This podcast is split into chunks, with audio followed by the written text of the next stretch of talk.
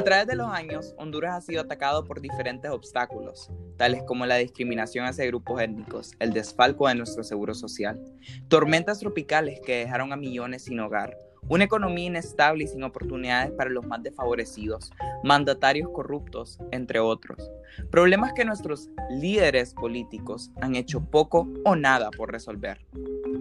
Al ser un país democrático, no solo tenemos por derecho a la soberanía de escoger a nuestros gobernantes, sino también el derecho de alzar nuestras voces y exigir un cambio. Pero ¿qué sucede cuando nuestra democracia se ve atacada? Cuando nuestros candidatos acechan contra el pueblo que desean representar. ¿Qué les parece si tenemos una combo?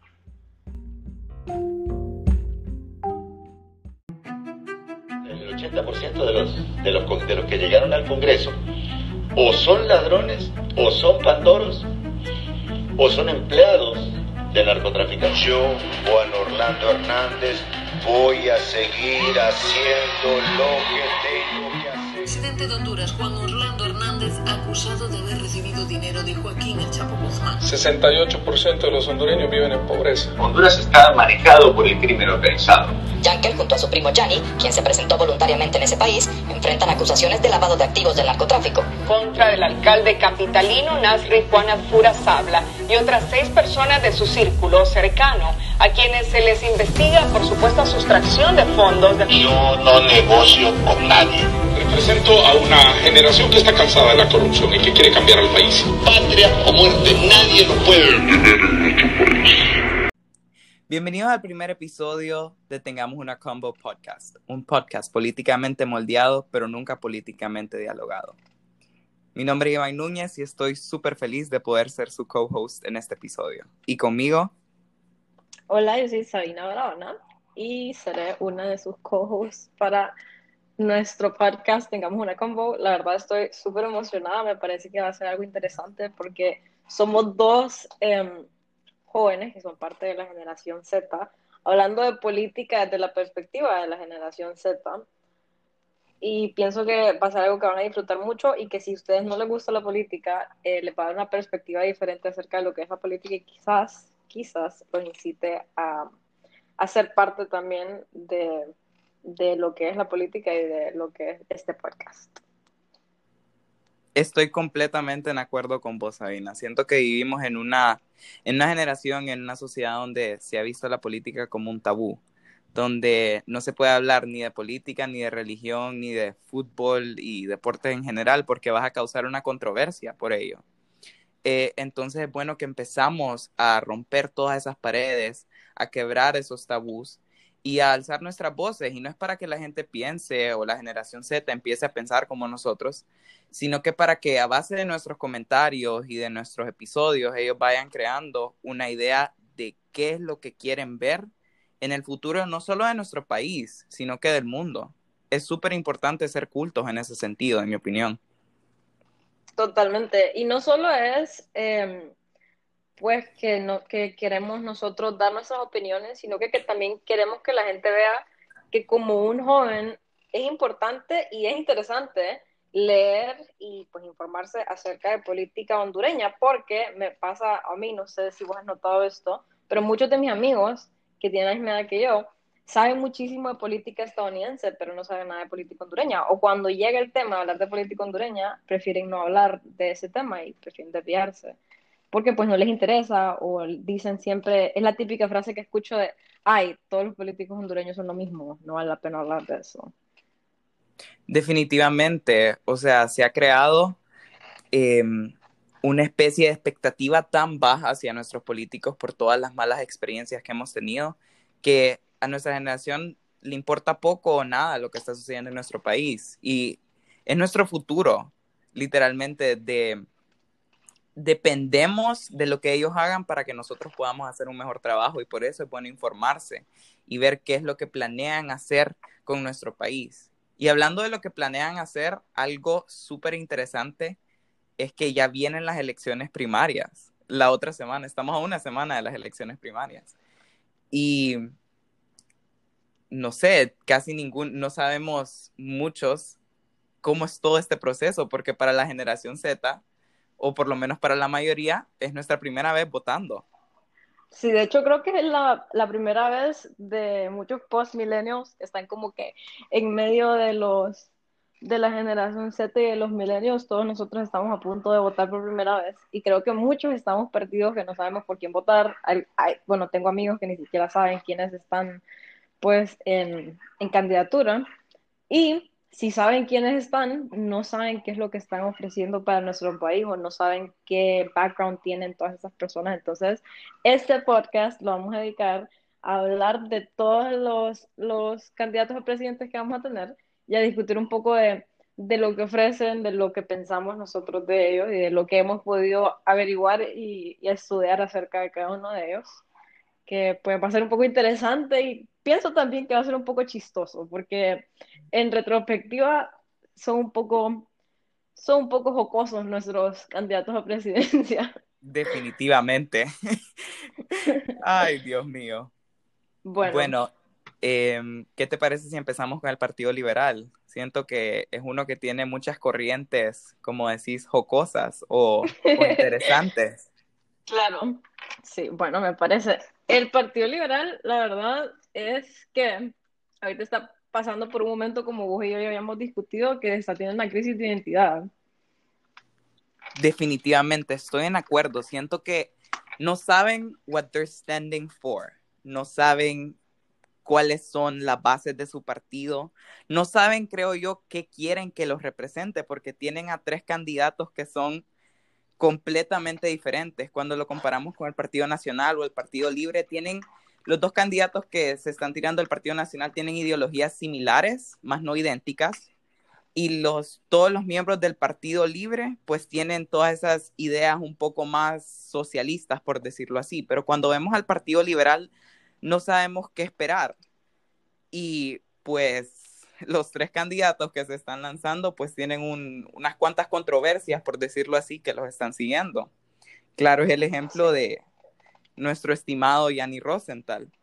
Por ejemplo, es un hombre que estuvo acusado de lavado de activos y narcotráfico, que estuvo pues en la prisión de Estados Unidos y ahora regresa a Honduras como candidato a la presidencia. ¿Qué pensás acerca de eso?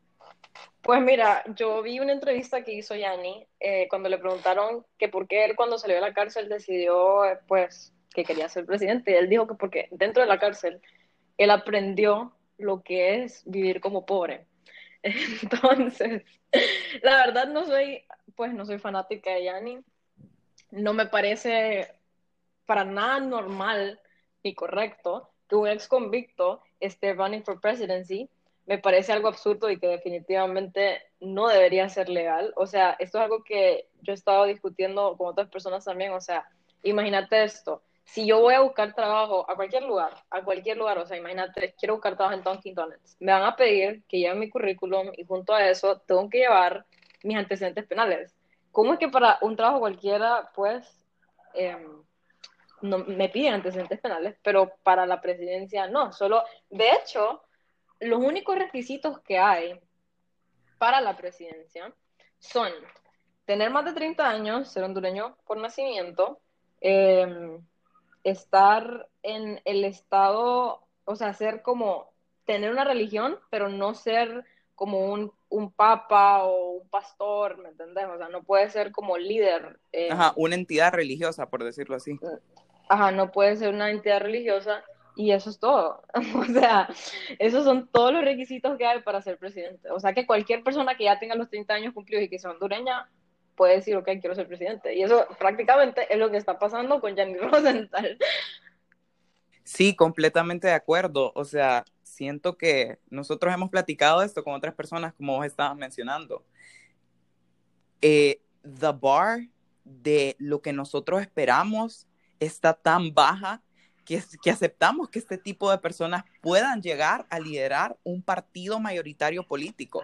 O sea, es, es verdaderamente triste que un ex convicto me venga a decir a mí que aprendió a ser pobre en una prisión de Estados Unidos, donde tiene comida caliente los tres tiempos, donde tiene una cama donde dormir, donde está básicamente resguardado, no es como que lo van a ir a matar, vive mejor que el 60% de la población hondureña y tiene la osadía de venir y decir, aprendí a ser pobre. Siento que eso es un insulto. Aparte, él estaba pagando por los delitos que cometió.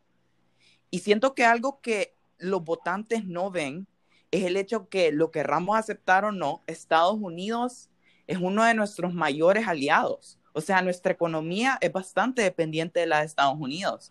O sea, sí, tenemos alianzas con la Unión Europea, con Taiwán, con otros países, pero el mayoritario es Estados Unidos. ¿Y qué pasa cuando nuestro presidente, si es que ya ni llega a ganar la presidencia, no puede ni siquiera entrar a Estados Unidos? Siento que la población no está viendo muchísimo más allá las consecuencias que puede traer tenerlo a él como commander in chief. Sí, claro. Y de hecho eso es algo que yo vi en Twitter el otro día que le estaba recalcando Luis Zelaya, nuestro otro eh, candidato a presidencia de Libre, y le estaba recalcando que por lo menos él sí podía entrar a Estados Unidos. O sea, como en forma de burla se lo dijo en Twitter, no sé si vos viste ese tweet. Sí, o sea, yo no entiendo cuál era el punto de Luis Zelaya de crear controversia. O sea, al final, el candidato que quede lo va a tener que support si él en realidad quiere a su partido político. Y siento que Luis Zelaya también está under fire, por decirlo así, porque no sé si viste eh, una reseña que, que, una entrevista, perdón, que estaba dando en el programa de Renato Álvarez, en Frente a Frente. Él estaba diciendo que si cuando él gane la presidencia del Partido Liberal, él va a hablar con Salvador Narrala, va a crear una alianza y entre ellos van a discutir quién va a ser el presidente de la alianza. Siento que ya está comprometiendo al Partido Liberal y ni siquiera ha ganado las elecciones. No creo que Luis Zelaya tampoco tenga la actitud ni ni el carácter para poder llegar a ser presidente. O sea, ya se está rindiendo y ni siquiera ha ganado la carrera, la primera carrera. Sí, o sea, desde aquí se sabe que él no está preparado para ser presidente de una nación completa. Y peor, una nación que está prácticamente en crisis, pues van a tomar el país en una crisis. Y por otro lado, también Luis Zelaya, algo que no me, no me cuadra mucho de él es que siento que tiende a ser un poco, ¿cómo decirlo sin sonar muy juzgona? Me parece que él tiende a ser muy como egocéntrico quizás, eh, por la forma en la que se expresa él mismo. Porque en varias entrevistas él siempre habla del mismo como, él siempre dice, yo soy clase alta, yo vivo mejor que el resto de Honduras, yo tengo una, uno, yo tengo una educación envidiable. No sé, simplemente me parecen cosas que no te hacen ver como alguien humilde, ¿me entiendes? O sea, claro que todos debemos reconocer lo que tenemos y reconocer las bendiciones que tenemos, pero me parece que lo hace de una manera petulante. No, definitivamente eh, estoy en acuerdo con vos. Siento que todos los políticos hasta cierto punto son muy arrogantes y se creen muchísimo más de lo que en realidad son. Ellos son personas que llegan a esas posiciones para servir al pueblo, pero no están rising a lo que ellos están queriendo ser, ¿me entendés? O sea, estamos hablando de un hombre que está teniendo un conflicto con su mamá por una herencia. Esa es la persona educada que queremos al poder, al poder. Y esa es otra cosa que me parece como un poco ridícula, pues que uno, eso es completamente público, cosa que no debería hacerlo porque es algo familiar. Y dos, ok, en, su, en entrevistas su mamá ha dicho que, que ellos prácticamente le quieren quitar todo, le han quitado el carro, el lugar donde vivía, el apartamento, etcétera, ¿verdad? Y entonces como que, ok, si sos alguien que se jacta de, pues, de vivir muy bien y de ser privilegiado económicamente, no entiendo cuál es la ambición o la necesidad de quitarle como la herencia de tu papá a tu mamá, si es tu mamá. Y pues desde ahí creo que se puede notar qué tan ambicioso es él y pues ser demasiado ambicioso nunca es bueno, en especial para un cargo importante como la presidencia, porque de ahí surgen muchas otras cosas que se sabe que a las personas las mueve el dinero, ¿verdad? Entonces, obviamente eso es algo que no queremos en, nuestro, en, nuestro, en nuestra presidencia. Sí, es algo que te pone a pensar, si eso le está haciendo su mamá, ¿qué le va a hacer al pueblo hondureño? Estamos hablando de su mamá, la persona que lo cargó por nueve meses, que lo crió y básicamente le está robando todo. Sí, Y o sea, es la verdad deja increíble mucho que cómo- decir. Sí, sí, deja muchísimo que decir. Y es increíble cómo en Twitter eh, tuvieron ese conflicto, Gianni y Luis Zelaya, acerca de eso, mientras el país está literalmente convulsionando y ellos quieren dejar y recordar a la gente acerca de esos conflictos. Siento que sí, es importante que estén a la luz, pero están creando desunión no solo en su partido. Si ellos llegan a la presidencia, va a haber una, una desunión nacional. Entonces, sí, sí, Ahorita deja el partido está, el partido está incre- increíblemente dividido, de hecho, o sea, ahorita está creo que más dividido que nunca y eso lo hace perder también su identidad, porque hablando las cosas como son, decime qué pre- representa el Partido Liberal en estos momentos, o sea, qué representan, ni siquiera ellos saben. Nosotros no sabemos qué representan, porque ellos no lo han dejado claro, por la misma división que tienen, no se han concentrado en lo que deben concentrarse. Definitivamente. O sea, pueden haber estatutos de que es el Partido Liberal. Eh, pero que alguien me diga ahorita, en el, en, en el 2021, cuáles son las bases del Partido Liberal, creo que ninguno me lo puede decir o van a ser o van a variar dependiendo de la perspectiva del candidato. Algo que a mí en serio me, me llamó la atención fue un comentario que dijo Nancy Pelosi cuando pues estaba la, la crisis democrática en los estados por todo el problema de las elecciones y que Trump no aceptaba, etcétera, etcétera. Ella dijo, es importantísimo para mantener una, de- una democracia en orden que haya un partido conservador y un partido liberal. Pero definamos el liberalismo. El liberalismo en Honduras, pues no sé, no sé si es que yo seré muy liberal o que yo tengo un concepto erróneo, pero el liberalismo para mí es eh, más igualdad, tanto política como hablando de derechos humanos, ser pro LGBTQ, eh, ser pro abortion, even though I'm not, pero eso es algo que apoya el liberalismo del 2021. Eh, una, una economía más igualitaria donde haya oportunidades para todos, que es lo que yo no he visto de parte del Partido Liberal, ¿me entendés? Hay una crisis de identidad muy grave en ese partido. Definitivamente. Y no, y también, aparte de todo eso que ya hemos dicho, cabe mencionar que increíblemente cada uno de los candidatos a presidencia, creo que a excepción de Xiomara, tienen, han estado en las noticias, en, en, las portadas de los periódicos, en revistas, etcétera, por escándalos que han tenido y que se han vuelto públicos. Por ejemplo, Luis Zelaya lo intentaron expulsar del Partido Liberal por nepotismo, porque quiso, porque bueno, porque puso a su hermano como secretario de Finanzas. Y pues cuando hablemos de los próximos candidatos, vamos a hablar también de todos los otros dramas que han tenido. Sí, definitivamente. Y siento que es importante que hablemos de ese tipo de cosas. Y hablando de, de legisladores, pues tenemos a nuestro tercer candidato del Partido Liberal. Es el único que pues ha tenido experiencia política, o sea, ha tenido un puesto como diputado representando a Cortés los últimos ocho años. Caricaturista y host de un talk show nacional, Darío Vanegas. Darío Vanegas, el, el que solo lo siguen las bendiciones del cielo.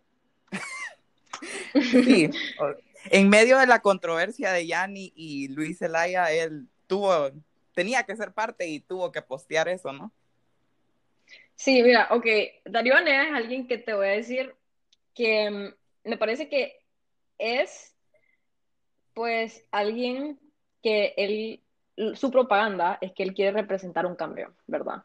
Y entonces su marketing ha sido siempre que sí hay políticos buenos y que él es uno de ellos, ¿verdad? Em, y pues sí, quizás, o sea, sí, es cierto, quizás no ha, ha hecho cosas malas o por lo menos cosas malas que se hayan vuelto virales y que todo el mundo las sepa, ¿verdad? Pero no hacer nada también es parte del problema. Y en los ocho años que lleva representando a Cortés, me parece que, que deja mucho que decir, pues, o sea, la verdad no ha hecho nada. Sí, o sea, es un hombre que lleva ocho años en el Congreso Nacional y creo que lo discutíamos ayer. Lo único que ha hecho es básicamente hacer que los, los mandatarios públicos que traigan vehículos del extranjero tengan que pagar impuestos. Es básicamente lo Sí. único que ha hecho en ocho años en el Congreso. Sí, y de hecho, de hecho, esto él lo mencionó, él mismo lo mencionó en una entrevista que tuvo con un escritor que se llama César Indiano, ¿verdad? Él le estaba haciendo la entrevista a César Indiano, y por alguna razón llegaron a hablar de política, cosa que es común en sus entrevistas, que terminan hablando de política cuando no tienen nada que ver. Y pues como que se enojó y le dijo como que, ¿sabe qué? Como yo soy el ejemplo de que sí se pueden hacer cosas buenas. Y entonces eso es lo que vos mencionabas, que estaba permitido que los diputados pudieran traer al país dos vehículos libres de impuestos, ¿verdad? Y entonces él, eh, él siempre habló de eso antes de estar eh, dentro del Congreso y siempre como criticó eso y cuando él llegó al Congreso, eh, pues cambió eso y ahora ya no, o sea, ahora todos los diputados tienen que pagar los debidos impuestos por el carro que entra, ¿verdad? Ok, pero mi pregunta es, él representa a Cortés, ¿verdad? Estamos hablando de la capital industrial de Honduras, la segunda, eh, donde está ubicada la segunda ciudad más importante de todo Honduras. Hay que ser realistas, San Pedro Sula, pues, es como la segunda capital. Y estamos hablando de un hombre que en vez de hacer algo por su departamento, por ejemplo, buscar a todos los culpables del defalco del Seguro Social y asegurarse de que esas personas estén presas, asegurarse de que los hospitales públicos como el Mario Catarino Rivas eh, tengan toda la indumentaria necesaria, asegurarse que los niños que están en la educación pública estuviesen recibiendo clases durante este ya casi año, asegurarse de que esté básicamente todo bien en su departamento, él no ha hecho nada. No ha hecho básicamente sí. nada de eso. Y, y, esos impuestos, ¿en qué lo beneficia? Benefician a los que se están robando todo el dinero. De hecho, sí.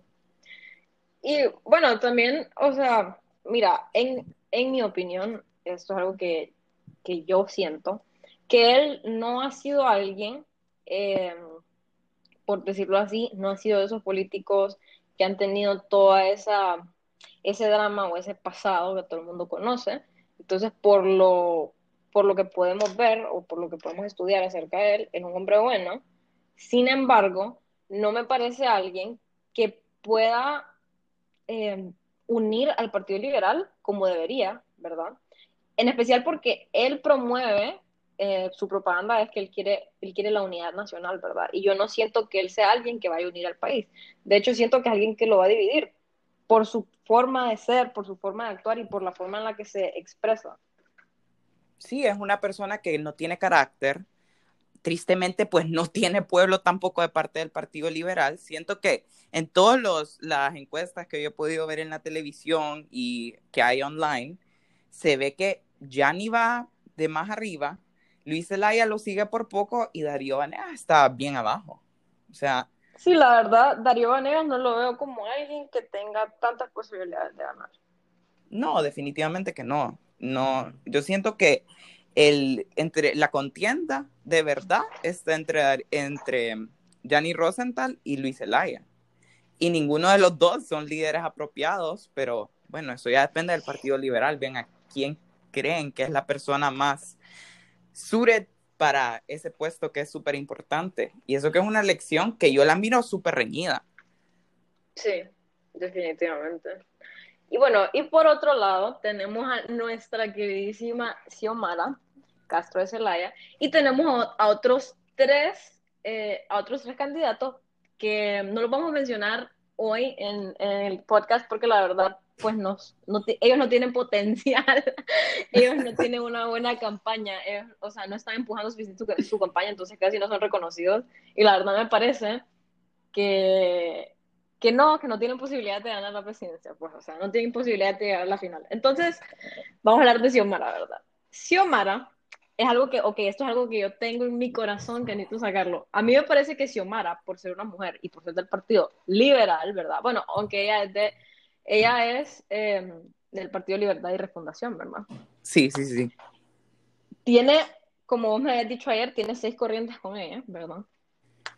Eh, Xiomara es una mujer en un país en el que nunca vio la presidenta mujer y en un país en el que el 51% de los habitantes son mujeres.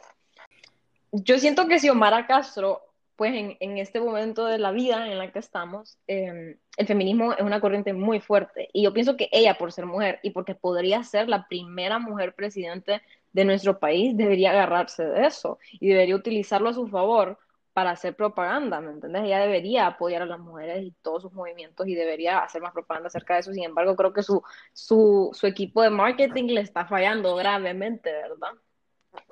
No, definitivamente, pero siento que acá es donde debemos evaluar las razones por las que ella está seeking volverse presidenta de la República.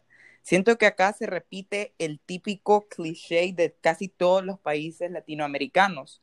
Esta es una realidad que no solo se vive en Honduras. Eh, muchas veces los presidentes cuando terminan su mandato quieren de cierta manera seguir teniendo el control, pero no directo. Entonces buscan la representación por medio de sus familiares y muchas veces por medio de sus esposas. Claro, es el ejemplo de Argentina, donde tenemos a Cristina Kirchner, que sirvió de, de presidenta después de su esposo, Néstor Kirchner. Entonces, no sé si es que ella en realidad quiere ser presidenta, pero es más algo que se está viendo forzada a hacer por su esposo. Sí, es cierto, eso es algo que, eso es como la, la perspectiva que todos tienen de Xiomara y creo que eso, eso es algo que la hace tener muy poca, muy poco pueblo, pues, o sea, el hecho de que todo el mundo tiene esta idea de que ella es el títere de su esposo, ¿verdad? Entonces es triste en realidad porque creo que para una para las mujeres de nuestro país sería algo increíble tener una presidenta mujer o por, al menos llegar a tener una, una, una candidata a presidencia con una corriente fuerte. Pero Xiomara Castro definitivamente no va a ser ella. No, definitivamente. Siento que el Partido Libertad y Refundación necesita encontrar de verdad a un líder y o sea, están esos otros tres candidatos que mencionábamos eh, y mientras los estábamos buscando ayer, son personas que hasta cierto punto podemos decir que son capaces. Uno de ellos, eh, pues, tiene hasta ocho posgrados, pero no, no se les está dando la oportunidad porque Manuel Zelaya Rosales quiere seguir ahí, quiere seguir liderando el partido, quiere seguir eh, hasta cierto punto buscando el poder, cuando yo siento que su tiempo ya se acabó. Sí, claro. Pero bueno, al final de cuentas es patria o muerte.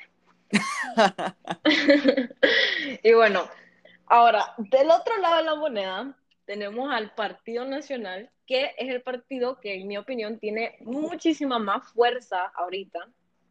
Eh, porque, pues, tenemos a Narria Fura para empezar, ¿verdad? A Papi a la Orden, a.k.a. Tito Fura.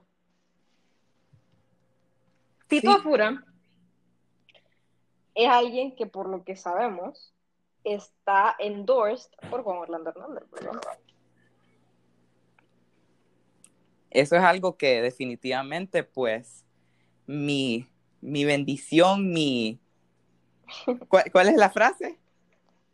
Mi mal, mi don. eh, siento que ese es el mal y el don de Tito Afura hasta cierto punto, que esté recibiendo el endorsement de Juan Orlando Hernández, un presidente que muchas personas, porque a nivel internacional es reconocido, pero, muchas, pero que muchas personas lo consideran eh, no constitucional por el hecho de que pues fue reelecto en un país donde es ilegal la reelección.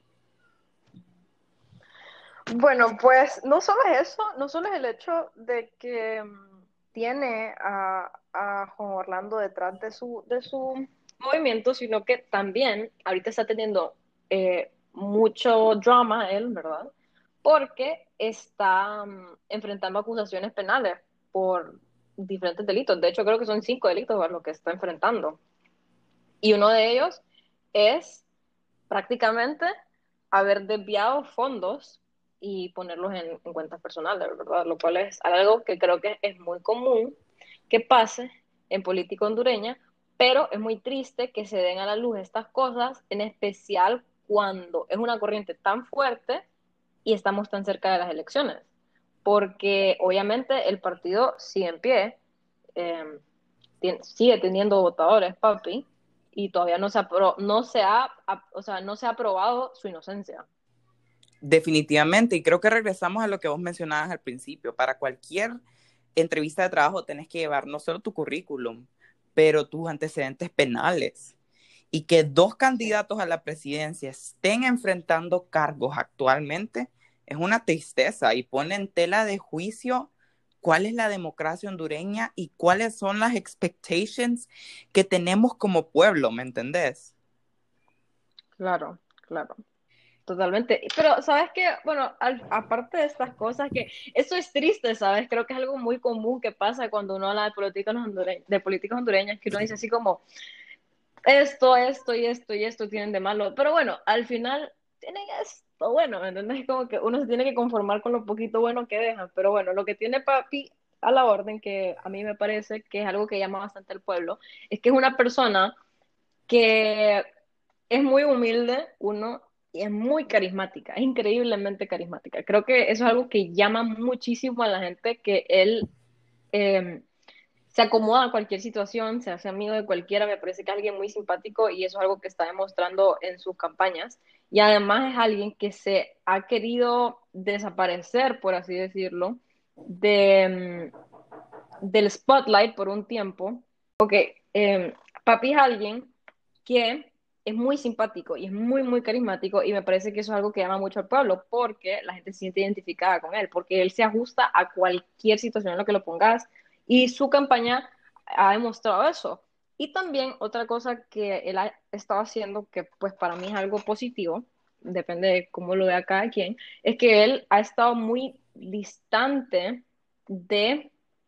Eh, trabajar como hacer entrevistas, de hablar en público, todo eso, él todo lo hace mediante su propia campaña. No busca pues salir en periódicos, en entrevistas, en videos, etcétera. Lo cual me parece que es algo bueno, pues, porque él quiere quedarse con su propia identidad, ¿me entendés? Porque creo que a veces cuando em, alguien se vuelve muy abierto a, estar dentro de, de otros entrevistas o, o dentro de revistas o, periódicos, se da mucho a que se tergiversen ciertas palabras y entonces terminan arruinando, eh, arruinando la identidad de la persona. Pero siento yo que esas son las oportunidades que tenés para dar a conocer qué es lo que tenés que ofrecer si vos llegás a ganar la representación de tu partido, ¿me entendés? Y siento que él no está taking advantage of all those opportunities. Por ejemplo, eh, sí, tenés razón, él usa su social media, usa su TikTok, su Instagram para subir su propia publicidad, pero siento que al mismo tiempo, eh, tratando de ser simpático y tratando de, pegar más con los jóvenes, porque siento que eso es lo que el Partido Nacional está buscando, resonar más entre los jóvenes, em, eh, se da mucho a la jugarreta. Digamos, hace poco él subió un TikTok hablando de las baleadas y aunque, aunque sea algo gracioso y que nos representa bastante, yo como joven me preocupan muchísimas otras cosas. Me preocupa el cambio climático, me preocupa que todos estos niños no han estado recibiendo educación por un año. Y si de por sí la educación pública no es muy buena, no me imagino que va a ser post pandémica la educación pública, ¿me entendés? Yo, eh, y siento que muchos de, nuestros candidatos de lo que se agarran es de la infraestructura que están prometiendo, que vamos a hacer carreteras, que vamos a hacer edificios, que vamos a hacer puentes. Pero eso de qué le sirve a una sociedad que no tiene educación, a una sociedad que le hacen falta muchísimos valores, a una sociedad que tiene un déficit en el, en la, en el área de la salud. O sea, a mí me deja bastante pensante en, todas esas cosas, ¿me entendés? Sí, la verdad es que tenés mucha razón. Yo estaba a punto de defender a Papi por hablar de las baleadas en su, en su TikTok, pero ahorita que mencionaste todo eso, me quedaste la boca. ya no lo puedo defender por la baleada. Em, y sí, tienes razón. Él, de hecho, muchas cosas de las que ha prometido han sido en cuanto a la infraestructura del país. Pues él promete mejorar eso, mejorar aquello, hacer puentes, hacer carreteras, lo cual sí es importante. Pero em, definitivamente la propaganda de ninguno de los candidatos a presidencia se habla de los temas controversiales e importantes para la juventud de ahora y que van a marcar nuestro futuro, como por ejemplo el cambio climático. Jamás se habla de eso.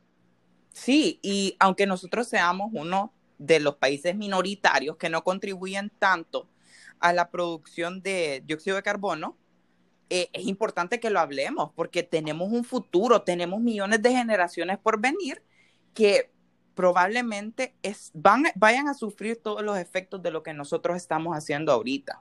Acá solo buscamos, ay, que vengan las maquilas, que vengan a dar trabajo, que vengan, que vengan, que vengan, pero no ponen estándares de cómo defender nuestra naturaleza, nuestro ambiente. Y yo siento que eso es algo súper importante.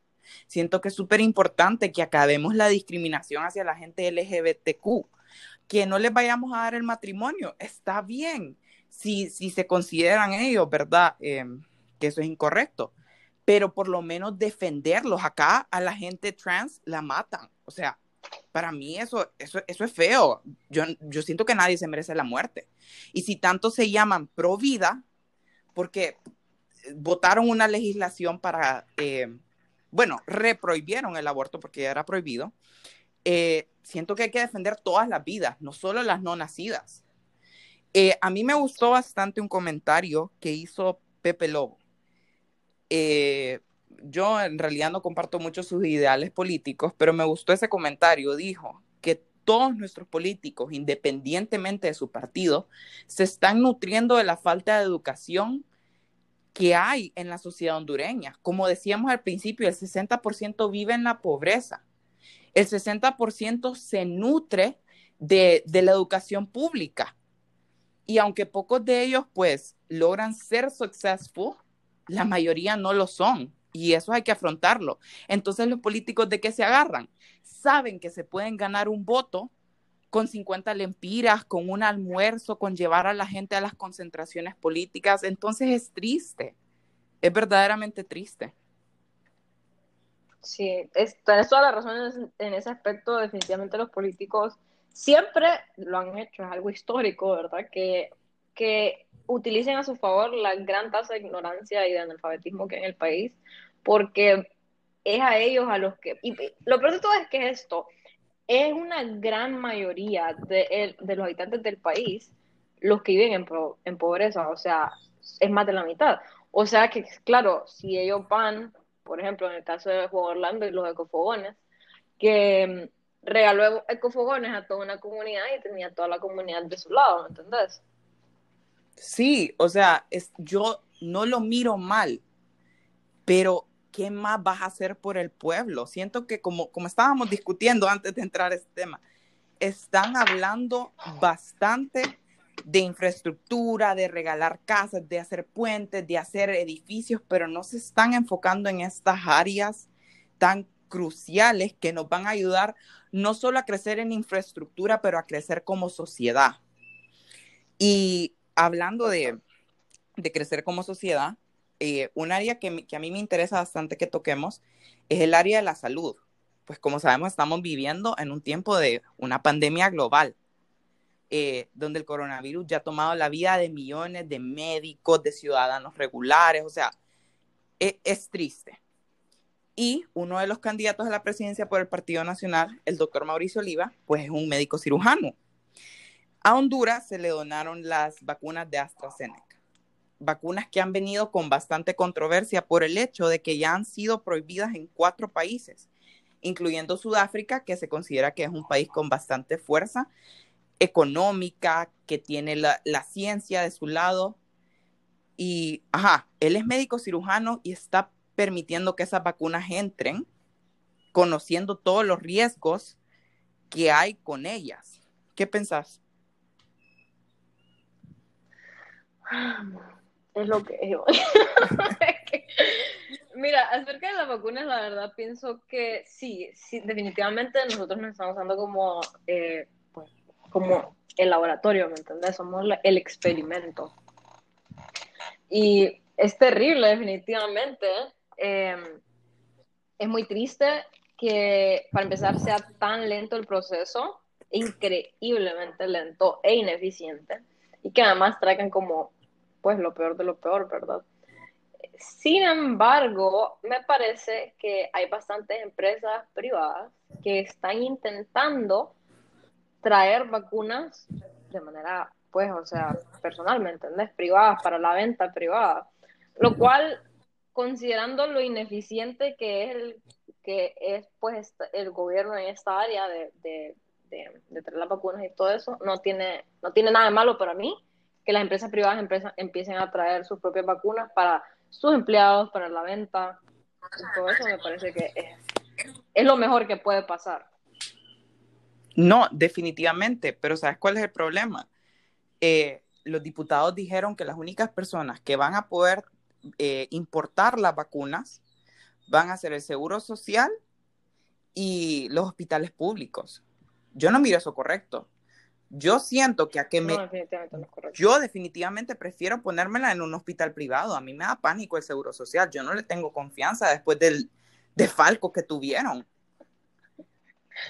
Y no solo es eh, pues tenerles desconfianza o no, es el hecho de que se van a tardar demasiado tiempo en empezar a traer suficientes dosis para todos los que lo necesitamos. Entonces, pues o sea, si va a ser más eficiente que las que empresas privadas traigan sus propias vacunas, pues que le den viento. La verdad no veo por qué no hacerlo. Obviamente para ellos es una pérdida de dinero porque ellos ganan dinero de cada dosis que le venden a, a quien sea y de todo lo que se roban en cada dosis, ¿verdad?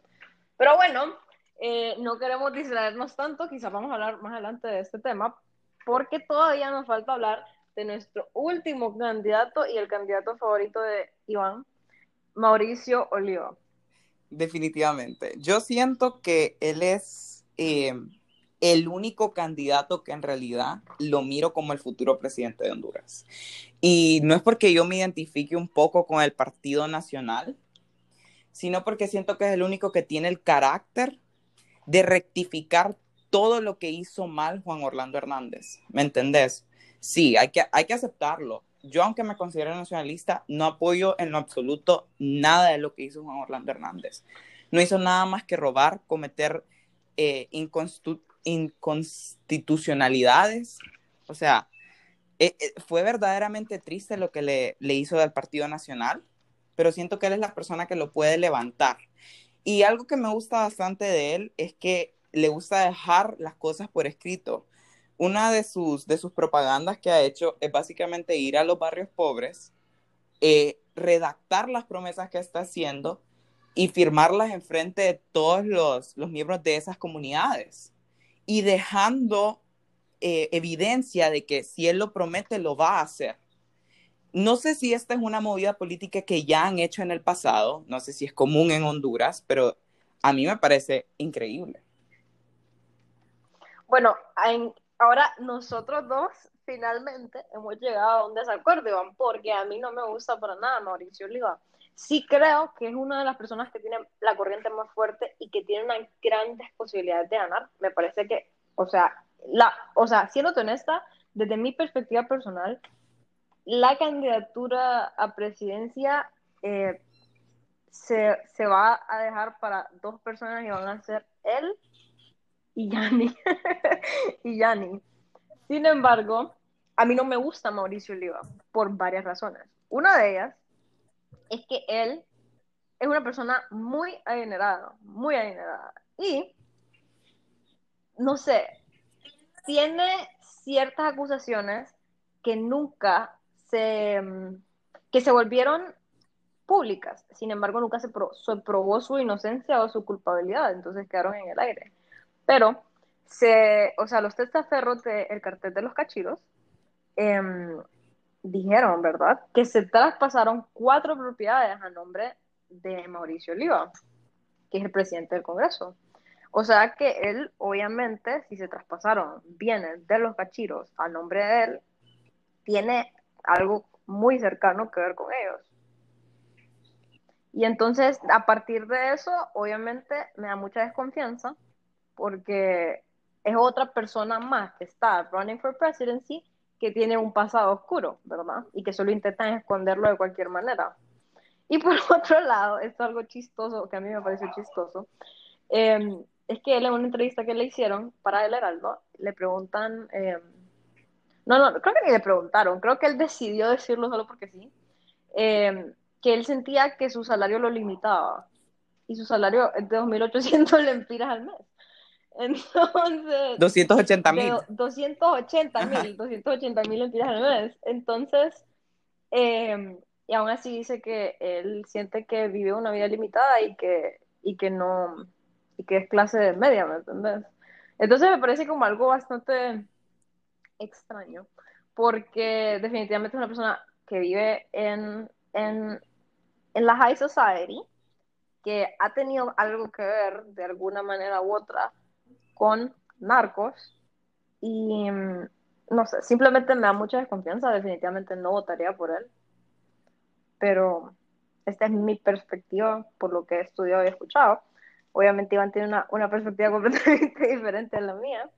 No, no, no, eh, eh, definitivamente. Y, y me gusta que tengamos estas diferencias porque así a nuestros oyentes les estamos dando las diferentes perspectivas. En mi opinión, yo siento que él puede llegar a ser un, un unificador del Partido Nacional, aunque sí siento que tiene una cocky attitude. Mira, por ejemplo, estábamos oyendo eh, en la misma entrevista que le hicieron del Heraldo, le preguntaban si él, eh, cómo se sentía acerca del endorsing de Juan Orlando hacia Papi a la Orden. Y él decía, él, cree que él cree que Papi es mejor que yo. O sea, siento que ese tipo de cosas no, no tienen sentido. Es como crear controversia de la nada, tal y como están haciendo Luis Zelaya y Yanni Rosenthal están votando su partido por la borda por conflictos personales, lo que no debería ser el hecho, o queriendo crear conflictos personales. Ahora, si venimos y lo comparamos con todos los demás candidatos, siento que hasta cierto punto es el más limpio. No, tal vez you, you can defer, pero tenemos a Xiomara Castro, que su esposo, que quien básicamente controla el Partido Libre, y si ella llega a ganar la presidencia, él es el que estaría al poder. Le preguntaron en una entrevista que cuánto le daba al gobierno de Porfirio Lobo Sosa. Dijo que un 3 de 10. ¿Cuánto le daba al de Juan Orlando Hernández? Dijo que un 1 de 10. Y de ahí cuánto le daba al de Hugo Chávez? Dijo que le daba 9 de 10. Estamos hablando de un hombre que creó una inflación del mil por ciento de un hombre que dejó a Venezuela, uno de los países más ricos en petróleo, más ricos en, en, la compañía de la comunicación, de las novelas, de, de los noticieros internacionales, eh, en la vil calle. Lo dejó empobrecido. Y él tiene esas ideologías extremistas del socialismo, que para mí eso ya ni es socialismo, eso es comunismo, eh, que pueden herir a Honduras y no buscan el bien común, buscan que Honduras, que ellos volverse más ricos y que Honduras no importe y que su población no importe. Y siento que no estamos para eso, en especial en un momento como ahorita. Siento que Mauricio Oliva tiene toda la experiencia de que ha, liderado el Congreso Nacional desde que Juan Orlando está en el poder.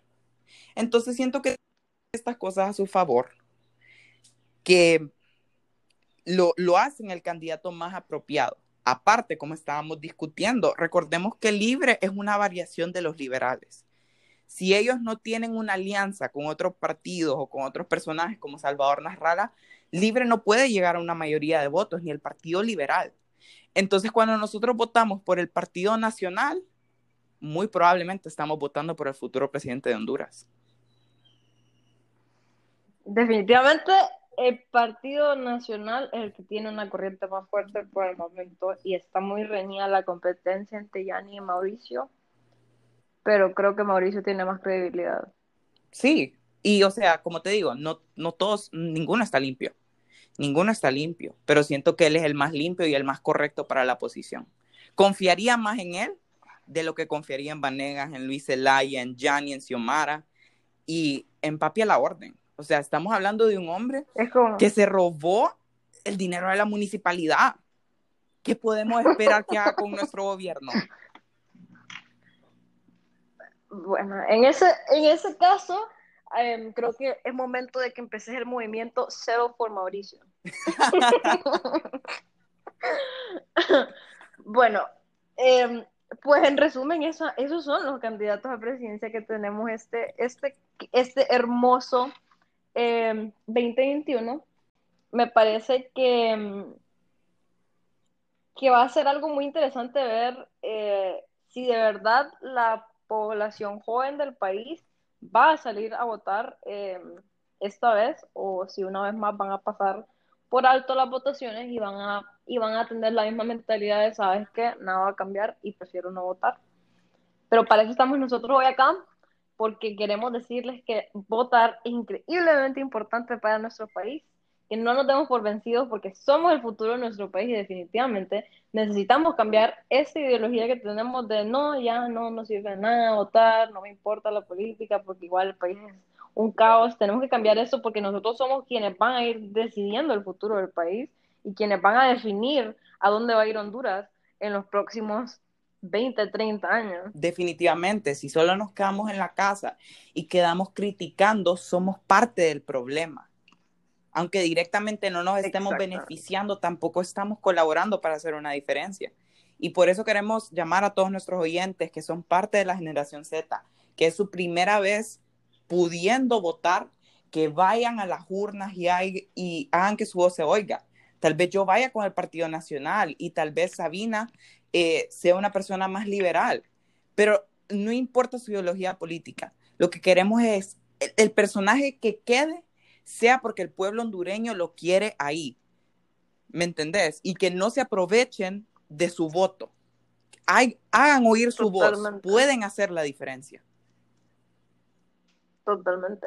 Y para aquellos que no saben dónde les va a tocar votar en las elecciones primarias, pueden ir a Censo Nacional Electoral Definitivo, que es, fue una página creada por el Consejo Nacional Electoral, y ahí solo ponen su número de identidad, le dan a consultar y les dice a qué centro de votación tienen que ir para votar para las elecciones primarias. Así de sencillo. Esto no es sponsored, by the way, solo quiero ayudar a mi sociedad, a mi público a que vote. Definitivamente. Entonces siento que fue un episodio muy exitoso, Sabina. Siento que fue una conversación muy, muy eficiente y que en realidad le espero yo que podamos llegar a nuestros oyentes y que tengan una idea de qué, qué esperar de los candidatos a la presidencia en estas elecciones primarias. Entonces fue un placer. Así es. Fue un placer estar con Igualmente fue un placer y los esperamos. Espero que hayan disfrutado este episodio. Perdón.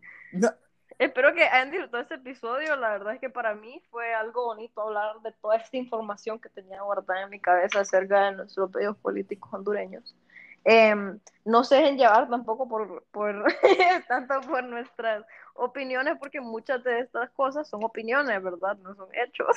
Entonces, cabe recalcar eso, creo que es importante recalcarlo. Sí, definitivamente, nosotros solo queremos que ustedes creen a base de nuestras opiniones sus propias conclusiones y quién creen que es el mejor commander in chief para liderar Honduras.